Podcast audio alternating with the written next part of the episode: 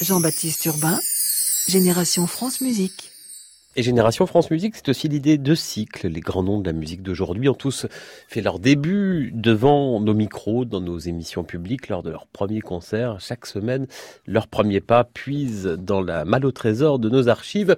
Le géant du piano russe, Boris Berezovsky, sera jeudi en concert à l'auditorium de la Maison de la Radio pour un concert euh, hommage au chef euh, Yevgeny Svetlanov à l'occasion du concours de chef d'orchestre Zvetlanov qui aura lieu la semaine prochaine à la Maison de la Radio à Paris.